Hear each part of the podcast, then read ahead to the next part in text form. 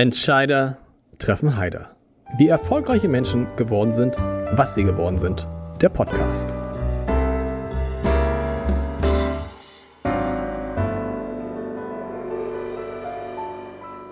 Dieser Podcast wird präsentiert vom Haspa Private Banking für Unternehmerinnen und Unternehmer. Wir stimmen Privat- und Firmenvermögen perfekt ab. Denn die erfolgreiche Entwicklung von Privat- und Firmenvermögen lässt sich nicht getrennt voneinander planen. Unsere Beraterinnen und Berater bieten Ihnen in engem Zusammenspiel eine ausgezeichnete Betreuung und ein umfassendes Verständnis Ihrer Bedürfnisse mit Lösungen, die so individuell sind wie Ihr Fingerabdruck. Vereinbaren Sie ein persönliches Gespräch auf haspa.de/slash pb. Herzlich willkommen. Mein Name ist Lars Heider und ich habe heute einen Mann zu Gast, dem ich so gerne zuhöre wie wenigen anderen Menschen, weil er so formuliert und argumentiert, als hätte er vor jedem Satz, den er sagt, stundenlang nachgedacht. Es geht um Daniel Kühnel, der seit 2004 Intendant der Symphoniker Hamburg ist und von dem damals viele dachten, als er mit 31 Jahren den Posten antrat, naja gut, äh, der ist bald wieder weg. Zum Glück ist er geblieben zum Glück für Hamburg und seine Kulturlandschaft ist er geblieben und ist jetzt, das kann man glaube ich sagen, fast eine Institution in der Stadt, 17 Jahre nachdem er angefangen hat. Und darüber will ich mit ihm sprechen. Ich will mit ihm darüber sprechen, wie es ist, ein Orchester zu führen, das ja auch eine Firma ist. Über die Zeit natürlich der Pandemie ohne Kultur und warum er eigentlich für all das Jura studiert hat. Und vielleicht, lieber Herr Kühnel, fangen wir damit an. Warum Jura? Also zunächst einmal bin ich sehr froh äh, zu hören, dass Sie mir so gerne zuhören. Das, ist, das äh, nimmt gleich die ganze Anspannung von mir weg. Ähm, warum Jura? Ähm, ich bin äh, aus Israel, wo ich geboren bin und aufgewachsen bin, nach Berlin gegangen, ähm, eigentlich um Musiktheaterregie zu lernen. Und das ähm, wollte sozusagen aufgrund ganz einfacher Gegebenheiten, ich kam zu spät zur zum, zum wegen der Einschreibefrist. Da hat es einfach nicht geklappt. Und da habe ich angefangen, Musikwissenschaft zu studieren, was ich in Berlin in den Sommermonaten, die ich schon äh, vorher in Berlin manchmal verbracht habe, äh, auch gemacht habe. Ich saß da in der Bibliothek und ähm, nach einem Semester nur Musikwissenschaft ähm, fand dann meine Mutter, ähm, dass ich entweder Arzt, Ingenieur oder Rechtsanwalt werden muss. Und ähm, da habe ich gesagt, nein, das äh, machen wir dann so. Und dann habe ich angefangen, Jura zu studieren. Ehrlich gesagt, war auch ein bisschen dabei, die Erfahrung ähm, eines ähm, oder die, die, die Erfahrung von Neusein in einem Land, in dem man nicht aufgewachsen ist. Da war äh, sozusagen immer ein bisschen mein Gefühl, ähm, du musst äh, besser verstehen, wie es hier läuft. Du musst besser verstehen, wie die Regeln sind. Und das hat sich für mich damals, ich weiß nicht, ob es heute genauso wäre, ein bisschen übersetzt in ähm, studiere Jura. Damals waren die Berliner Busfahrer noch ähm, berühmterweise unfreundlich. Und ich dachte immer, wenn du Jura studierst, kannst du denen Paroli bieten. Das war alles ein bisschen in diesem Sinne. Es hat sich, glaube ich, aber nicht geändert in Berlin. Ne? Also ich weiß immer noch, wenn ich in Berlin in ein Taxi, man weiß sofort, wenn man in Berlin in ein Taxi steigt, dass man in Berlin ist. Meine Lieblingsszene war, ähm, wie ich in ein Taxi stieg und sagte, ich möchte einmal bitte, ich weiß gar nicht wohin, zum Reichstag ist Quatsch, aber einmal zum Reichstag bitte, sagt der ähm, Taxifahrer, ich weiß schon, dass Sie, dass, dass Sie da nicht zweimal hin wollen. Und ich dachte, ich wollte einfach nur nett. Also es war, das ist interessant, es ja. war, um das Land zu verstehen um die Regeln dieses Land zu verstehen, weil, auch weil das Land für seine vielen Regeln berühmt ist, berühmt, berüchtigt ist? Äh, ich, das war nicht in meinem Fokus, ähm, aber es, es, war schon so, dass ich, ähm, dass ich dachte, hier ähm, gibt es jenseits der, der, der Mentalität, äh, mit der du keinen Konflikt hast, ähm, so, so, so, so, so, so Regeln. Die Menschen leben mit bestimmten Vorstellungen im Kopf, die ich einfach nicht hatte. Und die hatte ich das Gefühl, um hier gut leben zu können, ähm, sollte ich sie, ähm, sollte ich sie kennenlernen. Es war gleichzeitig allerdings auch so, dass es einfach ähm, äh, mir als eine, eine gute, eine gute, gute Berufswahl äh, vorkam. Man sagt ja immer, Juristen sind sehr oft äh, Verlegenheitsjuristen, weil sie nicht wissen, was sie sonst studieren sollen. Ähm, ein bisschen tendiere ich, glaube ich, bis heute dazu, mich mir bis möglichst letzter Minute alles offen zu lassen, alles offen zu halten, äh, keine Türen äh, zur Unnot frühzeitig äh, zu verschließen. Und in, auch in diesem Sinne war Jura so ein Gedanke, naja, was du dann damit dann später machst, ähm, kannst du ja dann noch immer noch sehen. Das ist beim Arzt auch so, aber nicht ganz. Ja. Sie haben nie als Jurist gearbeitet. Ich habe als Assessor gearbeitet. Also das heißt, okay. äh, nach, nach dem zweiten Staatsexamen war ich nicht als Anwalt zugelassen, ähm, weil ich wusste, dass ich nicht langfristig Arbeit, äh, also als, als Anwalt arbeiten werde. Aber ich war als Assessor, das heißt als Volljurist äh, nach dem zweiten Staatsexamen. Im Grunde ähm, durfte ich halt offizielle ähm, Dokumente nicht unterzeichnen. Das musste immer ein Kollege machen. Ähm, aber ja, es war so eine Zeit von anderthalb Jahren, in denen ich das gemacht habe. Ja. Aber an sich wussten Sie auch, als Sie nach Deutschland kamen, Sie möchten was mit klassischer Musik machen. Das war, ähm, als, ich, als ich elf war, hatte ich einen, äh, einen, den Berufswunsch, Intendant der Berliner Philharmoniker zu werden. Also das, äh, das Mit war, elf? Äh, die meisten, ja, die meisten war, Elfjährigen wissen nicht, dass es die Berliner Philharmoniker gibt. Ja, ich, ich wusste es äh, da, bis dahin auch nicht, aber ich war in einer Probe in der Berliner Philharmonie und ähm, ich saß da mit einem mit dem Sohn eines Freundes, der im Orchester äh, spielt, der Freund meiner Eltern. Und wir waren allein im Saal und es kam dann irgendwann ein äh, mir damals sehr alt vorkommender, soniert aussehender Herr rein und se setzte sich sozusagen vor uns in die Mitte ähm, und hörte zu und schüttelte, schüttelte so mit dem Kopf. Und ich habe danach erfahren, dass das der Intendant sei. Und ich wusste überhaupt nicht, was das ist, aber da dachte ich, das ist ja herrlich, so muss, so muss es sein. Also das Weil man denkt ja irgendwie, als Elfjähriger hätte ich jetzt gedacht, ich möchte Dirigent werden. Das kann man noch verstehen, aber genau, man weiß ja null, was ein Intendant ist, was mhm. der eigentlich macht. Das, das, das wusste ich so genau auch nicht, aber ich glaube, meine, mein, mein Wunsch zu ermöglichen, das klingt jetzt sozusagen so ein bisschen äh, so, als ob ich das sagen muss, aber das ist tatsächlich etwas, was in mir angelegt ist. Sozusagen, die, die, das Wollen, etwas zu, ähm, zu ermöglichen. Dirigent war für mich Herbert von Karajan. Dass ich nicht Herbert von Karajan äh, sein würde, wusste ich. Das ist sozusagen etwas auch, äh, ähm, dass man Dirigent sein kann, ohne Herbert, zu Kar äh, Herbert von Karajan zu wissen, war mir sozusagen äh, im Inneren nicht klar. Aber ich dachte, naja, Du könntest da hinsetzen und das alles sozusagen begleiten, ermöglichen, ähm, formen, helfen. Ähm, das, war, das war eine Fantasie. Nicht ganz so klar, wie ich sie Ihnen jetzt erzähle. Aber äh, das, was ich Ihnen jetzt erzähle, ist im Kern, trifft es im, trifft im Kern meine Fantasie von damals äh, ziemlich genau. Und dann war das ja schon irre, damals mit 31, dass Sie Intendant in Hamburg wurden.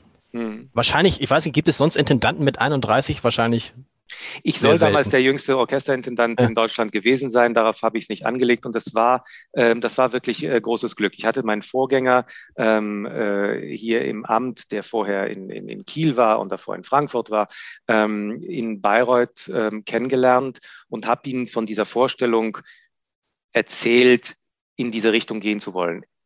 Da, wissen Sie, nach, nach so vielen Jahren Jura ich hatte damals, war mit einer Promotion, die ich, Klammer auf, nie abschloss, Klammer zu, ähm, beschäftigt im Verfassungssteuerrecht, also sehr weit weg davon. Ähm, das heißt, man wird so ein bisschen, man, you get sidetracked, ja, also man wird, man wird so ein bisschen, man driftet so ein bisschen natürlich ab.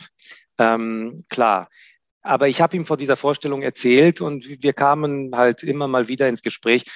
Und da ähm, passierte es so, dass er, dass er äh, entschied, sich auszuscheiden, also äh, sich, sich also zurückgezogen hatte und äh, wir die Idee entwickelt haben, naja, was wäre wenn? Ich habe es nicht daran geglaubt und da waren einige Hamburger, unter anderem Helmut Wempe und Hermann Raue, die damals im Vorstand der, äh, der Symphoniker waren, was heute der Aufsichtsrat ist. Ähm, und die haben dann den sehr, sehr, jungen Mann, ähm, der viele Praktika äh, im Kulturbetrieb gemacht hat, äh, auch viele Referendarstationen im Kulturbetrieb gemacht hat, Theater äh, von innen kannte, ähm, der Jura abgeschlossen hat und außerdem auch noch Musikwissenschaft studiert hat, entschieden, ähm, diese Chance zu geben.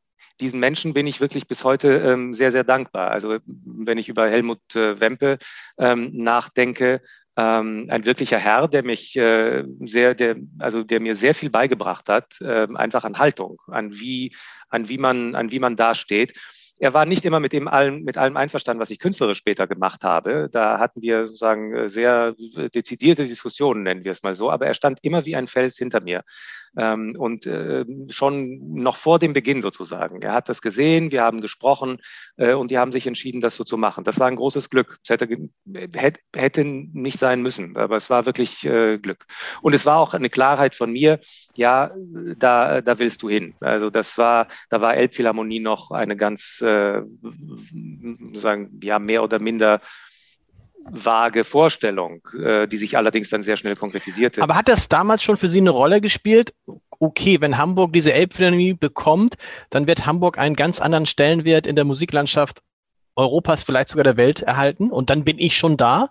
Eher so, so wie Sie es jetzt sagen, nicht ganz, aber eher, äh, eher in dem Sinn ähm, von äh, es, ist, äh, es, ist, es, ist ein, es ist ein guter Ort und es ist eigentlich zu gut, um wahr zu sein. Ja, also das ist, das wäre, das wäre zu gut, ähm, als dass ich es überhaupt hoffen kann. Und wenn wir sozusagen darüber sprechen, naja, dann sehe ich mal, was sich das entwickelt, weil es, ich, könnte, ich könnte eigentlich nichts verlieren, aber gewinnen gäbe es da vieles. Aber ich habe nicht wirklich einen Moment dran geglaubt. Also es war niemals so, so, so tickig äh, nicht, ähm, dass ich dachte, naja, also wenn, dann so weiter, weil ich eigentlich immer damit rechne, dass es nicht klappt. Weil es ist ja auch damals ein Sprung gewesen. Berlin ist ja so das Eldorado, würde, würde, würde Udo Lindenberg sagen, für ja. äh, Menschen, die sich für Klasse interessieren. Und man muss sagen, Hamburg war damals Provinz. Das hat sich geändert. Was interessant war, ich habe das nochmal nachgelesen und auch mit Kollegen gesprochen, die ja auch schon den Kulturbetrieb in Hamburg lange kennen. Alle haben damals gesagt, dieser junge, hochtalentierte Typ, der tatsächlich, das ist mir jetzt erst aufgefallen, ein bisschen Ähnlichkeit mit Helmut Wempe hat. So stelle ich mir zumindest den ah. jungen Helmut Wempe vor, von den Haaren her allein schon. Ja. Der ist aber schnell wieder weg. Hm. So, der will natürlich mehr und so. Und das ist interessant. Was hat sie so lange jetzt in Hamburg gehalten und was, wie schafft man das 17 Jahre lang, so einen Job zu machen? Also sich ja auch immer wieder neu zu motivieren und nicht zu denken, ich ja. müsste doch mal eigentlich was anderes und so. Es werden 17, es sind noch nicht ganz 17. Also genau. Wir, man, man, will den Tag nicht vom Abend loben. Ähm, es ist eine lange Zeit, das ist vielleicht eine untypisch lange Zeit, weil man in meiner Branche sehr oft sagt, ähm, naja, also zehn Jahre und dann sozusagen möglichst wechseln. Ähm, es gibt auch Kollegen und, und Berater und so weiter, die sagen, ähm, ja, man, man muss. Ähm, ich glaube, ähm, dass es mir liegt und dass ich es tatsächlich auch wichtig finde, ähm, dass man, wenn man die Möglichkeit hat zu gestalten, ähm, äh, wirklich versucht, das auch zu tun. Und das geht in einer sehr kurzen Zeit in unserer Branche wirklich nur bedingt. Sie planen ja zwei, drei Jahre voraus. Das heißt, die ersten zwei Jahre, die ich, äh, die ich hier war, habe ich im Grunde nur die Pläne meines Vorgängers ausgeführt. Ähm, bis man anfängt, eine eigene Handschrift zu entwickeln und bis man sozusagen alle Gegebenheiten verstanden hat, es vergeht eine gewisse Zeit. Es wäre anders gewesen, wenn ich irgendwo gemerkt hätte unterwegs, ähm, naja, jetzt hat sich das, was du tun kannst, erschöpft. Aber dadurch, dass Hamburg sich tatsächlich, genauso wie Sie sagen, so enorm entwickelt hat, ähm, dadurch, dass es Möglichkeiten gab, das Orchester zu entwickeln. Denn man muss auch sagen, dass die Symphoniker ähm, Hamburg sich in den letzten, sagen wir, 15 äh, Jahren, auch schon davor, aber ich rede über das, was ich am besten überblicken kann, in den letzten 15 Jahren tatsächlich enorm entwickelt haben. An Ansehen, an Können ähm, äh, hat sich da viel getan. Wenn ich das Gefühl gehabt hätte zwischendurch, dass das an einen Punkt angekommen ist, wo das nicht mehr geht, hätte ich das, ähm, hätte ich das äh, so nicht gemacht. Aber dieses Gefühl habe ich bis heute nicht. Heute ist es zum Beispiel eines der zentralen Aufgaben, die ich für das Orchester sehe, die Leishalle als Ort für Musik, als Ort der Musik in Hamburg. Ähm, als Residenzorchester, die wir ja sind, ähm, tatsächlich so zu positionieren, dass es international strahlt und auch in den Köpfen der Hamburger ankommt, dass es kein weniger guter Ort ist, sondern ein Ort mit eigener Prägung, mit einem Charakter. Äh, diesen Charakter diesem Ort zu geben, gar nicht so sehr zu erhalten, weil die Leishalle war ja sehr lange einfach ein Vermietungsbetrieb. Das heißt, sozusagen den eigenen künstlerischen Profil, der war hier nicht wirklich angelegt. Natürlich sind hier die allergrößten aufgetreten und das klebt auch irgendwie an den Wänden und es, die, die Luft riecht nach wie vor danach das ist so. Ähm, aber ein dezidiert künstlerischer, ein eigenständiger künstlerischer äh, Profil ähm, konnte nie wirklich ähm, entstehen. Jetzt steht die Elbphilharmonie, naturgemäß sind da, fließt da sehr viel Aufmerksamkeit hin. und es ist eine sehr wichtige Aufgabe der Symphoniker und äh, in diesem Zusammenhang auch meine, zu denken, wie äh, die, sich, sich Leishalle anfühlt und was sie für eine Rolle für diese, für diese Stadt als Musikstadt äh, macht. Das ist zum Beispiel, das natürlich begleitet uns schon seit Jahren, aber ich glaube, auch jetzt nach dieser, nach dieser Pandemieerfahrung bekommt das eine ganz neue, bekommt das eine ganz neue Bedeutung. Und mich langweilt das wirklich ähm, keine Sekunde. Ähm, das ist äh, so. Und, und ich will auch noch etwas sagen. Ich glaube in diesem Zusammenhang, ähm, es müsste, äh, es müsste ähm, sozusagen eine Konstellation ähm, woanders entstehen, die mindestens genauso gut ist. Eigentlich geht man weg, damit es besser wird, nicht? Also wenn man weggeht. Ähm, und die, diese Konstellationen, die viel besser sind, ähm, die gibt es sicher, weil es immer besser werden kann, aber die sind so dicht nicht gesät. Also das ist jetzt nicht einfach mal so, äh, mal so hoppla. Ja, und man unter, ist ein um, sehr guter Ort.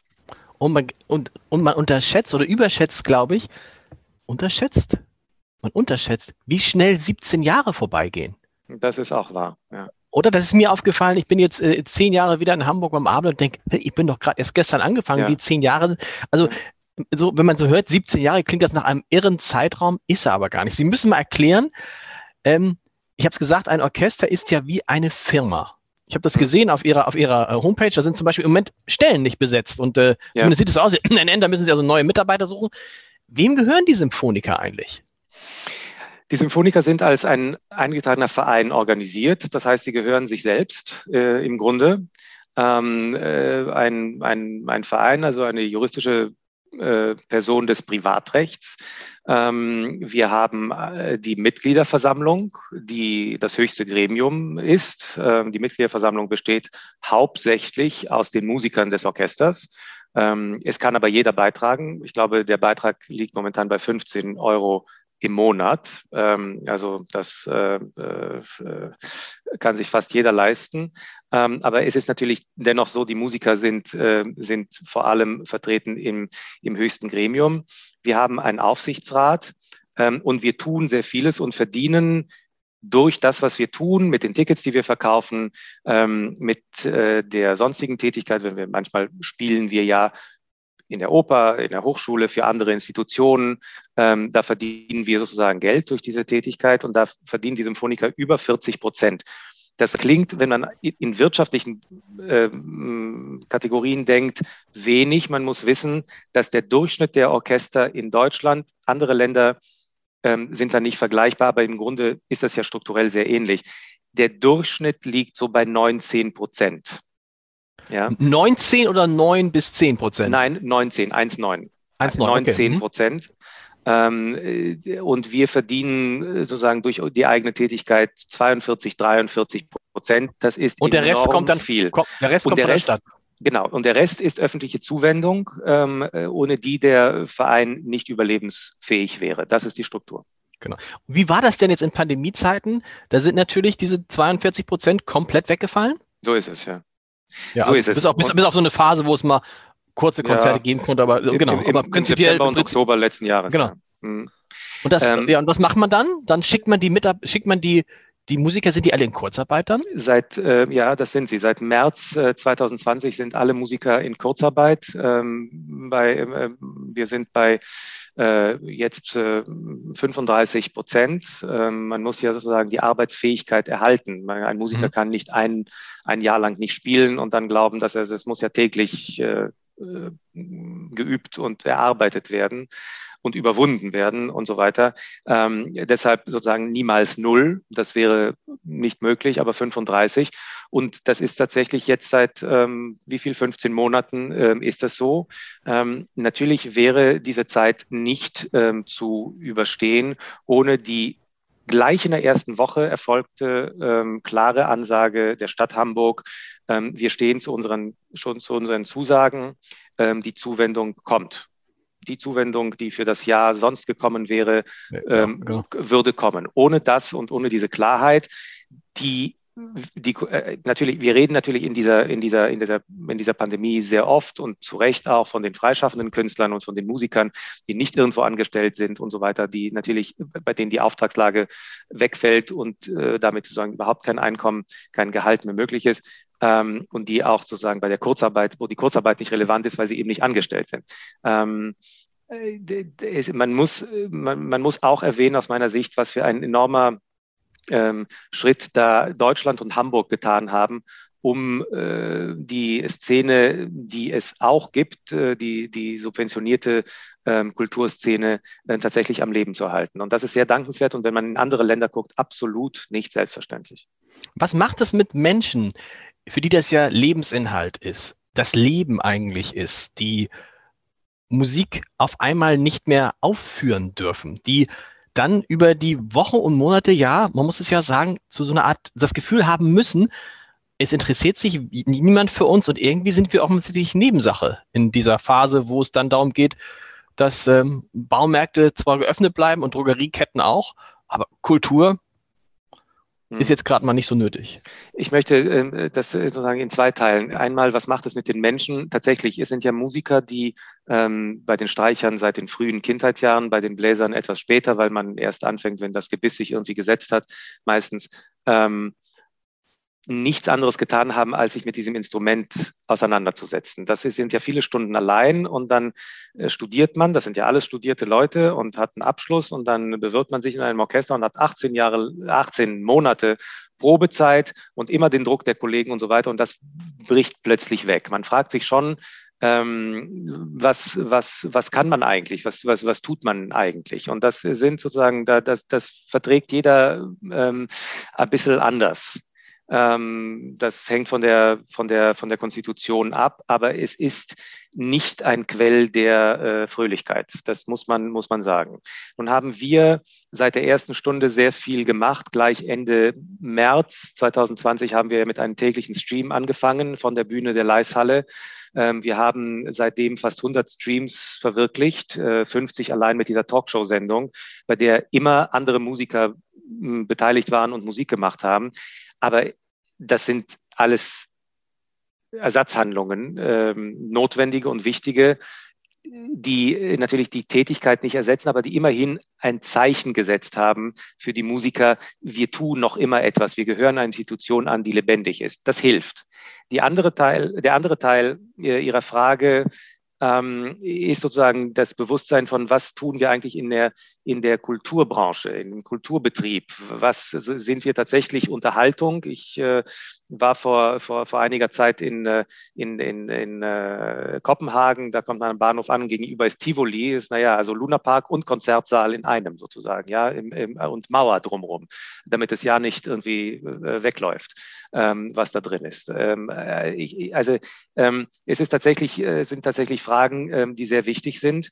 Ähm, und ich äh, glaube, dass ähm, ein Stück weit, ich muss jetzt sehr vorsichtig sein, aber ein Stück weit ähm, es schon so ist, ähm, dass auch die Kulturbranche, wenn ich das so, das ist kein schönes Wort, ähm, ein bisschen versäumt hat in den letzten Jahren, also wir alle, äh, ein bisschen versäumt haben in den letzten Jahren, sehr deutlich zu machen, warum ein, ein Kulturleben, ein lebendiges ähm, ein, ein lebendiges Kulturdasein, ähm, ein, ein Leben und Auseinandersetzen, ein, ein Auseinandersetzen mit Kunst in der Öffentlichkeit ähm, eben nicht mit Unterhaltungsbetrieb gleichgesetzt werden kann. Das äh, ist sozusagen in so einer Pandemie, in der es ja sozusagen einfach nur geht äh, darum, ja, was schließen wir, was öffnen wir. Das, die, die haben ja nicht gesagt, äh, das ja, das nein, sie haben einfach einen Begriff gesucht und so weiter. Okay, in der Schnelle. Die Empörung war da. Die Erklärung, warum das nicht so ist, die äh, ist auch bis heute, soweit ich das sehen kann, ausgeblieben. Und was hinzukommt, ist, dass die Kultur, Sie verbessern mich, in den vergangenen Monaten, gerade zur Hochzeit der Pandemie, am öffentlichen Diskurs wirklich nur noch am Rande beteiligt war. Der öffentliche Diskurs wurde von anderen, insbesondere von Naturwissenschaftlern geprägt. Ja. Und die Geisteswissenschaftler, die Kulturschaffenden, die fanden einfach gar nicht mehr statt dass ähm, ich, ich äh, werde Sie nicht korrigieren, denn Sie haben zu 100 Prozent recht. Also wenn wir sozusagen an die, ähm, an die Aussage und an, an unser Warten so na, im, im, im ersten Halbjahr nicht, was sagt die Leopoldina?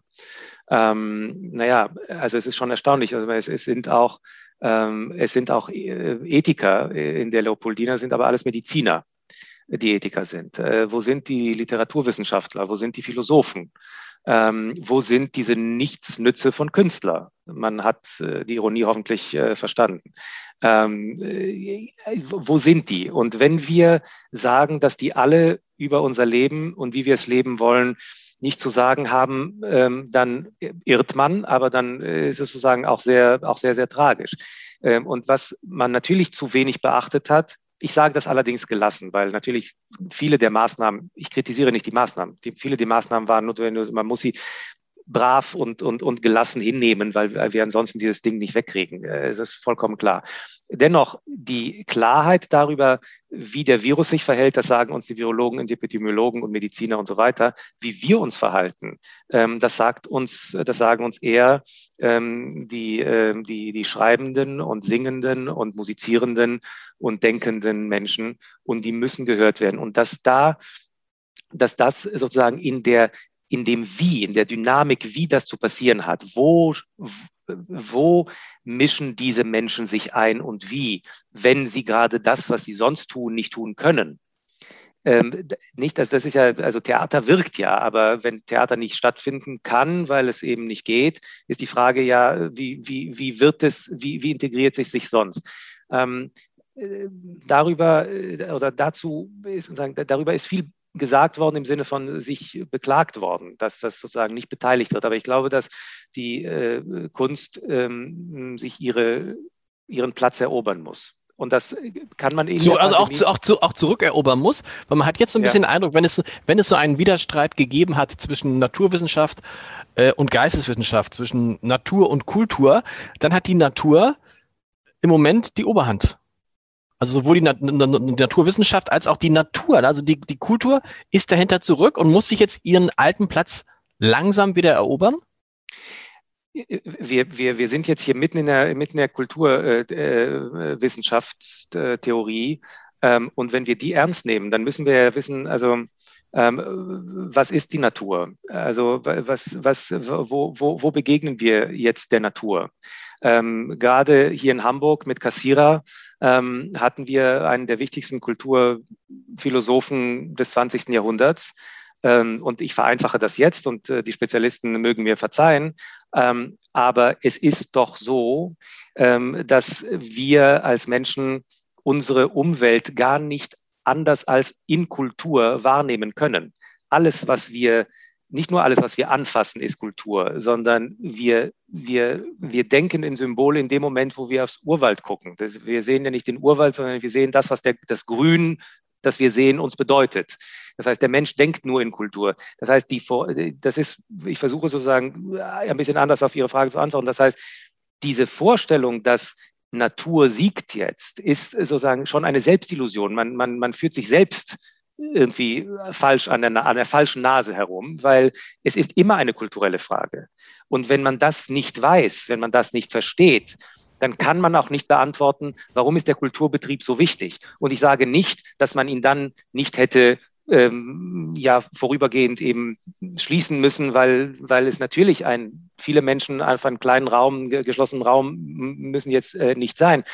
Aber die Diskussion, wann, wie, warum, weshalb, hätte man viel gelassener, viel richtiger ähm, äh, führen können, wenn man das verstanden hätte, dass wir immer nur in dem Moment, wo wir geboren werden, schon das Baby und in dem Moment, wo jeder von uns morgens aufwacht, in Kultur denkt. Ähm, die Kunst hat in diesem Zusammenhang eine ganz bestimmte Rolle, die in der Kulturwissenschaft übrigens äh, viel zu wenig diskutiert wird oder gar nicht. Das ist seit Platon über Kant und bis heute so, bei Cassira auch.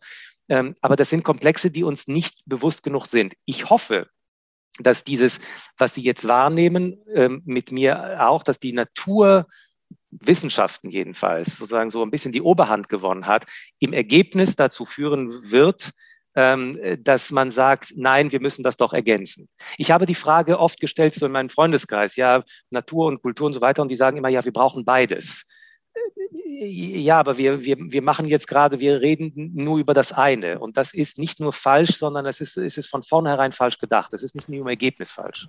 Das ist ja auch, wenn man an das nächste große natürliche Problem denkt, nämlich den Klimawandel, auch relevant. Ja, weil wir, absolut. Weil, ne, weil man, glaube ich, man, wenn wir den Klimawandel lösen wollen, dann müssen wir uns ja in irgendeiner Form, also kulturell einbringen, klingt jetzt blöd, aber wir müssen etwas tun und damit versuchen wir ja die Natur zu beeinflussen. Und da spielt, glaube ich, die Kultur auch eine große Rolle. Ich war nur so erstaunt tatsächlich, dass die Stimmen so leise waren. Ne? Also, dass die Stimmen der, der Fußball-Bundesliga war so viel lauter als aller Intellektuellen. Und ich habe zwischendurch mich gefragt, das können Sie vielleicht sagen, äh, waren die Intellektuellen von dem Virus unterfordert intellektuell? War das das Problem, dass es so, dass es so banal war, dass man als Intellektueller sagte, nee, komm, was, damit kann ich mich jetzt nicht beschäftigen? Ähm, ich, ich, so habe ich das nicht wahrgenommen. Ähm, ich glaube, man hat, ähm, man, man hat äh, am Anfang gesagt, ja, was sollen wir jetzt tun? Also wir müssen jetzt einfach uns, äh, uns fügen und, und, und es, äh, es einfach sozusagen jetzt zu einem guten Abschluss führen.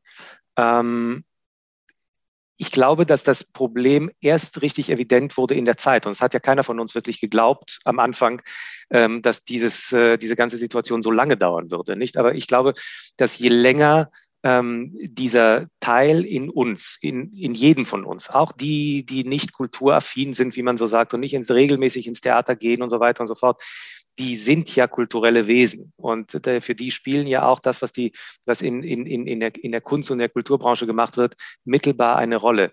Je länger das wird, desto offensichtlicher wird das, dass man nicht schweigen kann. Da haben wir aber in den letzten Jahrzehnten tatsächlich wirklich versäumt, uns selbst im Klaren darüber zu werden, was wir eigentlich tun. Was ist die Rolle des Kulturbetriebs?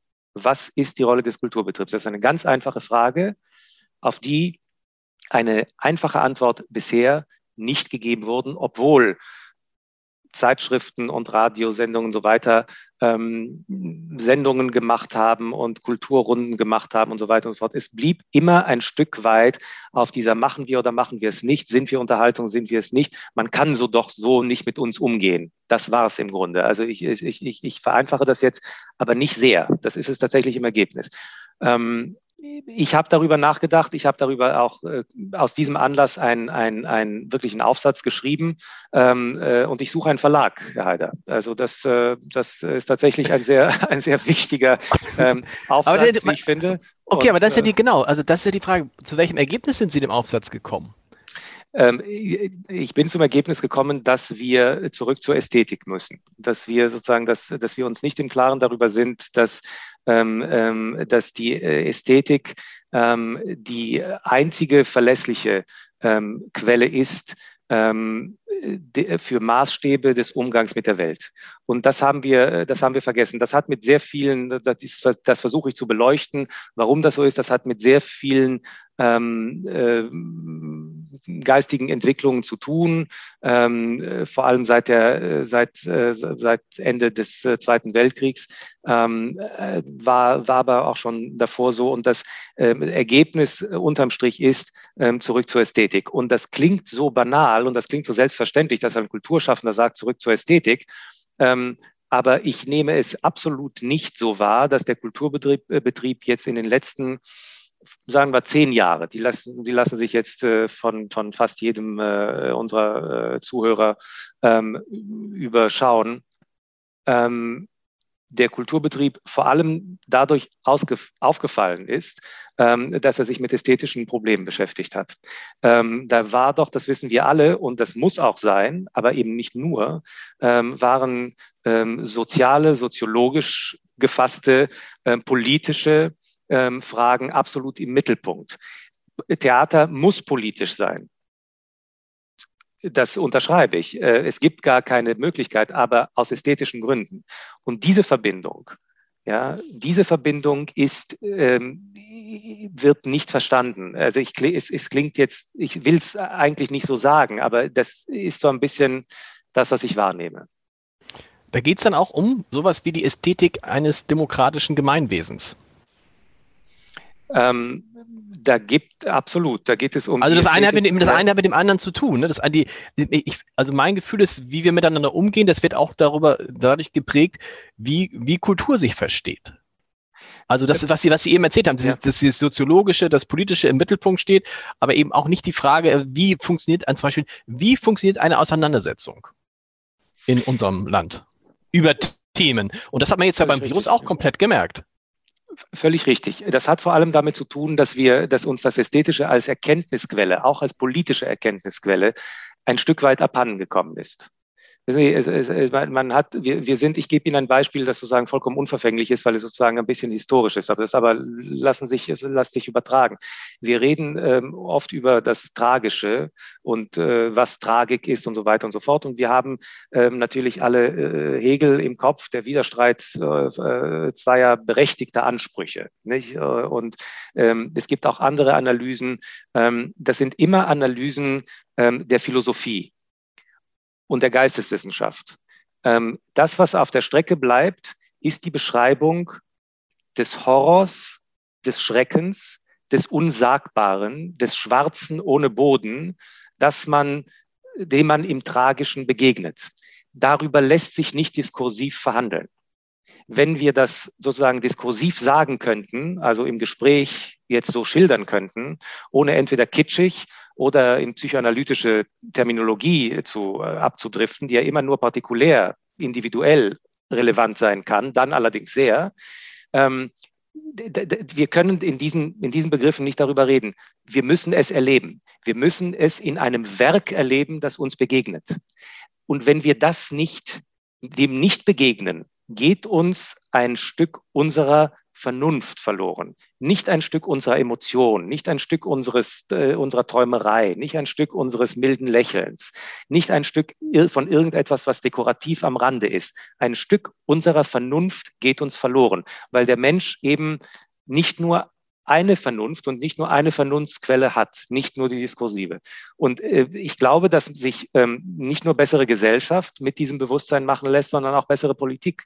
Das ist ganz entscheidend. Darüber wurde in den letzten Jahren und wird nach wie vor fast jetzt schon aus Gewohnheit nicht genug gesprochen. Und das hat natürlich direkt damit zu tun, welche Rolle Kulturbetrieb, Theater, Museen, alles, was wir, Musik natürlich, ähm, Oper, alles, was wir sozusagen dazu, äh, dazu zählen wollen, ähm, das hat direkt damit zu tun, dass sich dieser Kulturbetrieb diese Rolle, ähm, dieser Rolle sich nicht mehr bewusst ist und sie dann auch nicht mehr einfordert. Ich sage nochmal, damit habe ich nicht gesagt, man hätte die Theater nicht schließen dürfen. Das ist, das ist nicht. Das, der, eine, mit dem, der, das, nee, das eine mit dem anderen ja. nichts. Ist es auch eine gewisse Selbstbezogenheit gewesen? Das äh, vielleicht dann auch so eine Selbstzufriedenheit, die man feststellt, weil gerade in Hamburg ging es ja den Kulturschaffenden gut. Man es musste auch das, was man tat, es wäre so, okay. Man, man muss es, es also, nicht mehr. Ja. Ich, ich, weiß nicht, ich weiß nicht, ob sozusagen bei einer Neugründung eines Theaters in, in einem afrikanischen Dorf, wo das sozusagen ein, ob das, äh, ob das dann anders ist. Aber es geht ja, es geht, es geht in Deutschland, in Europa, äh, in Amerika sowieso so. Es ist sozusagen eine Verlegenheit. Es ist sozusagen eine Begriffslosigkeit und eine Verlegenheit ähm, im Kulturbetrieb selbst da, ähm, die darauf zurückzuführen ist, dass man im Grunde ähm, die Rolle des Ästhetischen vergessen hat. Das ist ähm, Selbstzufriedenheit ja, ich, man kann es, man kann es ganz, ganz einfach, äh, glaube ich, äh, auch schon dadurch erklären, dass man, wenn solange es läuft, läuft's. Ne? Also ich meine, dann kommt die nächste Premiere und dann kommt die nächste Premiere und dann kommt das nächste Konzert und dann kommt das und dann kommt das und das kommt das und man ist sehr, sehr, sehr, sehr beschäftigt. Ähm, und ähm, ja, es ist wie, ich, ich glaube, es ist wie in anderen Branchen, es, so, solange es läuft, die Aufträge kommen rein, äh, man, man erledigt das so gut es geht, dann gibt es sozusagen ein paar Unstimmigkeiten, die muss man klären, damit es weitergehen kann. Und man fragt sich irgendwann mal nicht mehr, halt, warum? Was, was tun wir hier eigentlich? Sehen Sie, das kann auch der, dem Kulturbetrieb passiert sein. Und übrigens, das ist, glaube ich, auch in den Medien zwischendurch, so mir neulich mal ein Kollege gesagt, dass sie auch Verlage zwischendurch mal wieder darauf konzentrieren müssen, was sie und warum sie das eigentlich tun, dass es eben nicht nur zum Beispiel für Zeitungen und Zeitschriften ums Geld verdienen geht, sondern was eigentlich die Aufgabe ist, die dahinter steckt. Sie haben in dem, in dem, in dem Fragebogen, den ich einen zuschicke, einen schönen Satz dazu gesagt. Wahrscheinlich meinen Sie das damit. Äh, auf die Frage, was wollten Sie immer schon mal sagen, haben Sie gesagt, darf ich zwei? Die eine ist Danke Hamburg und die andere ist, eine, zu, eine zur Revolution voranschreitende Schönheit ist denkbar und möglicherweise wieder nötig. Das ist letztendlich zusammengefasst das, was Sie eben erklärt haben. Ne? Das ist ähm, genau das, ja. Und ich bin, ich bin äh, Ihnen wirklich äh, ohne Schmu wirklich sehr, sehr dankbar, dass Sie, äh, dass Sie das, äh, dass Sie das lesen also dass sie das hören, weil ich, äh, ich ähm, ähm, ja, also ich, ich, ich finde, dass das kommt äh, tatsächlich zu kurz, ähm, auch in der in der ähm, im, im Kultur, im, im Bereich des Kulturjournalismus, den ich zur Kulturbranche zähle, zu diesem Zweck. Das kann auch was anderes, äh, eine andere Teilung sagen. Das, das kommt zu kurz. Ich äh, beobachte das, ähm, und das fassen Sie jetzt bitte nicht als, als irgendeine äh, Kritik auf, als die es nicht gemeint ist, ja, an das Hamburger Abendblatt und so weiter. Das ist nicht, aber es ist ein ganz globales Phänomen.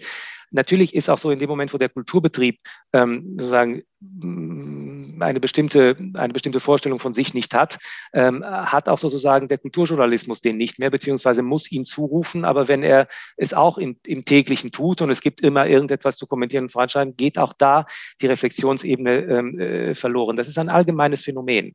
Ähm, da würde ich mir wünschen, dass, dass wir alle Kulturschaffenden im weitesten Sinne ähm, äh, da uns erinnern, dass wir ja das wagen müssen. Denn das ist ein Wagnis.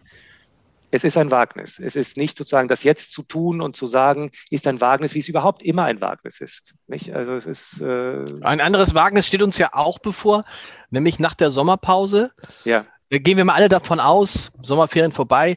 Mein Gefühl ist, dann geht der Kulturbetrieb wieder los. Aber die entscheidende Frage, die ich mir stelle, ist, ist dann die Sehnsucht nach Konzerten in Ihrem Fall hm. der Menschen größer als die Angst vor geschlossenen Räumen und anderen Menschen?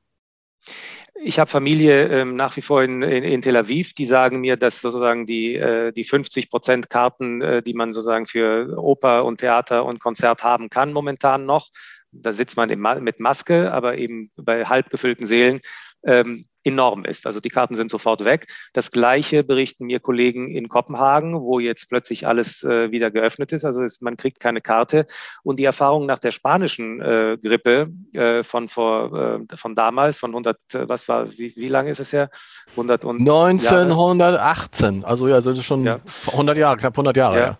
ja. Ähm, äh, war genauso. Also der, der, der, der Ruf und die Begeisterungsfähigkeit äh, von Menschen für Kulturangebot äh, ähm, äh, wurde größer. Ich habe die Hoffnung, dass es diesmal auch und hier auch so sein wird.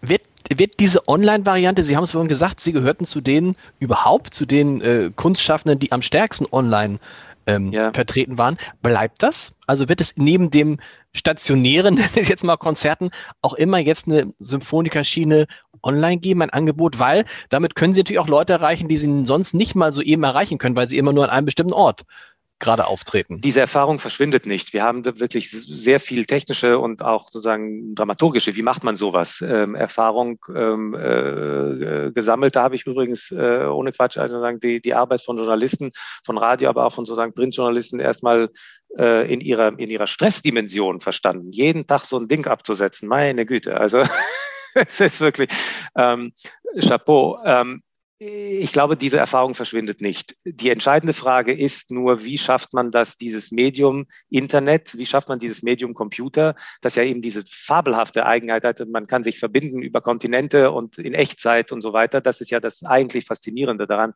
Ähm, wie schafft man das in die Kunst, es einzubinden? Das heißt, nicht nur eine etwas glatte Plattform von Abbildung von etwas, was stattfindet, dann ist es platt und wird nicht lange überleben. Ähm, aber wie schafft man das sozusagen Internetkunst tatsächlich äh, zu schaffen und lebendig zu machen und mit der eigenen, ähm, mit der eigenen Tätigkeit zu integrieren. Das halte ich für ein Zukunftsfeld. Das haben, glaube ich, da wird sich noch viel tun. Wir haben angefangen mit Ihnen. Das ist auch aus persönlichem Interesse eine Frage, die mich natürlich umtreibt. Und wie schafft man es, den Menschen, die einen erleben, als jemand, der schon so lange da ist, zu erklären, du, es kann auch sein, dass ich nochmal zehn, dass ich nochmal 17 Jahre bleibe. Ihr müsst jetzt nicht glauben, nur weil ich lange da bin, verschwinde ich jetzt äh, nächste Woche. Muss ich das erklären? Nee, weiß ich, ich frage mich das auch für mich. Man, ist selber so, man, man, ich finde, man kommt immer so, geht es Ihnen nicht so? Man, ich will nicht sagen, man kommt nicht in Erklärungsnot, aber man denkt hm. so, doch, ja. So, ich, ich, also ich, ich finde ich finde immer, ich finde immer, das hat neulich jemand in diesem Podcast gesagt, solange einem die Kolleginnen und Kollegen noch widersprechen, kann man auch bleiben. Schwierig ist, wenn man das Gefühl hat, es sagt eigentlich keiner mehr was, sondern es wird nur, nur noch das gemacht, was der, in dem Fall jetzt der Intendant möchte. Ja, der, ich, ich finde es sehr richtig. Also es muss lebendig bleiben. Und wenn es äh, nicht lebendig ist, dann sollte man schnell, schleunigst äh, nach Hause gehen und was anderes tun. Gibt es so, für, bei Ihnen, Sie sind ja noch nicht 50, anders als ich, ähm, gibt es da so, ist, ist 50 so eine Grenze, wo Sie sagen, Mensch, also bevor ich 50 bin, muss ich mir nochmal Gedanken machen, wie dann die, nächste, die nächsten 15 Jahre gehen? Oder spielt sowas gar keine Rolle? Ich, das Alter. Darf ich Ihnen sehr persönlich antworten, vielleicht zu persönlich. Ich habe mir, ähm, als mein Vater vor ähm, bald zwölf Jahren starb, ähm, vorgenommen, ähm, wenn es mir dann auch irgendwann mal so geht und dass es so sein wird, steht ja ziemlich fest, äh, dass man sich verabschiedet und es vielleicht noch einen Moment, eine Sekunde der Gnade gibt, darüber nachzudenken, wie es war, habe ich mir vorgenommen, auf jeden Fall versucht zu haben, das Gefühl zu haben, ich habe in diesen Eimer Leben tief hineingegriffen und habe mit einer breit aufgespreizten Hand so viel rausgeholt, wie es nur geht. Und das versuche ich jeden Tag zu tun. Ähm, äh, insofern ist es nicht so sehr, dass ich sage, jetzt werde ich bald 50 und muss noch. Ich, das ist mein Gefühl jeden Tag. Und das, das ist, glaube ich, das, das ist, glaube ich, auch der Trick, dass man dann nämlich auch nicht merkt, dass auf einmal 17 Jahre vorbei sind. Wenn man nämlich nur tageweise denkt, dann spielt sozusagen die Addition dieser Tage gar kein, ist, ist völlig egal. Der eine so Tag ist vorbei und beim nächsten Tag geht es von null wieder los. So ich könnte, das ist ja gesagt, ich könnte Ihnen noch, wir müssen es noch wieder fortsetzen, ich könnte Ihnen noch stundenlang zuhören. Aber Sie müssen jetzt das Programm Danke. vorstellen für die, für die nächste Saison. Ich muss das Programm vorstellen. Ich möchte auch das Programm für, für, vorstellen für die nächste Saison und äh, die Kollegen, äh, die Kollegen warten gleich. Ähm, danke. Es war ähm, ganz toll, mit Ihnen zu sprechen. Ja, bin auch gefreut. Noch ein letzter Tipp. Wann wird es das erste voll ausverkaufte Leishalle, Elbphilharmonie, was auch immer, der Symphoniker wieder geben? Ist das noch 20, äh, 2021? Ähm, ich äh, voll ausverkauft, meinen Sie? also was? alle, alle Plätze, alle, also aus, alle? voll ausverkauft hieß ja auch, wenn man nur 500 Plätze verkauft, ist es auch ausverkauft, ich weiß. So. Aber eine, eine, also, eine Leishalle ohne einen freien Platz, selbst die sichtbehinderten Plätze oder Elbphilharmonie, großer Saal, wann gibt es das wieder? Ich glaube ähm, Anfang 22. 22. Aber wir freuen, freuen, uns jetzt erst einmal auf das Smart Agrit Festival, das am 19. Juni beginnt. Und da hoffe ich sehr, gerade mit äh, de, den Ansagen aus dem, ähm, äh, aus dem ähm, Rathaus heute, ähm, dass wir da schon mit Publikum wieder ähm, rechnen dürfen. Vielen Dank. Danke Ihnen, Herr Heider.